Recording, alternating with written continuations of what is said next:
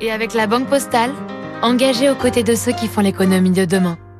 Bonjour David. Bonjour Renaud. La Chine vient de livrer le premier exemplaire du C919, son premier avion moyen courrier.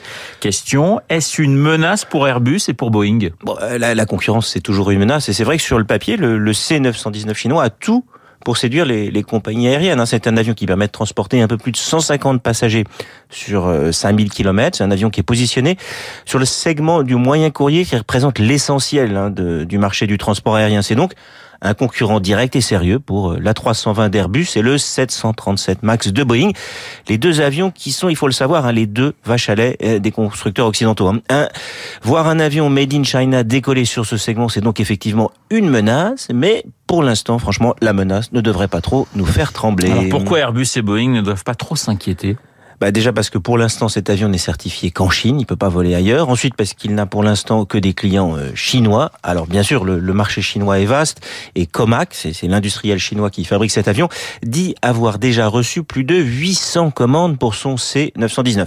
Mais la montée en puissance de cet avion devrait être assez lente. Hein. Déjà il a fallu plus de 10 ans à Comac pour livrer son premier modèle et ils ont plus de 5 ans de retard. On dirait un EPR. Ensuite ils ne prévoient pas d'en livrer plus d'une centaine par an pendant longtemps. Alors que si Airbus reste respecte lui bah, sa feuille de route, ils vont passer d'une fabrication d'une cinquantaine à 320 par mois en ce moment à 75 par mois d'ici 2025. En deux mois, Airbus livrera plus de moyens courriers que Comac sur une année. Voilà, alors ils sont tranquilles du côté d'Airbus et, et, de Boeing, mais, mais vous, est-ce que vous êtes inquiet, David?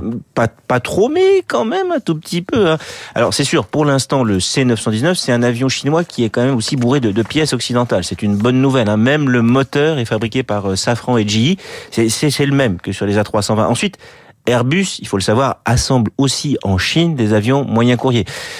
On a un vrai déficit commercial avec la Chine, mais, l'aéronautique, ça reste avec le luxe l'un des rares secteurs dans, lesquels nous sommes excédentaires. Bon, mais, la Chine, il faut être clair, est dans une stratégie à long terme. Elle est dans une courbe d'apprentissage. Aujourd'hui, les Chinois ne sont pas menaçants, mais un jour ils le seront. Un peu comme dans les scooters. Si vous voulez un électrique, aujourd'hui, bah, il sera quasiment automatiquement Chinois, alors qu'avant il aurait été japonais ou français à l'époque de nos Peugeot 103 SP.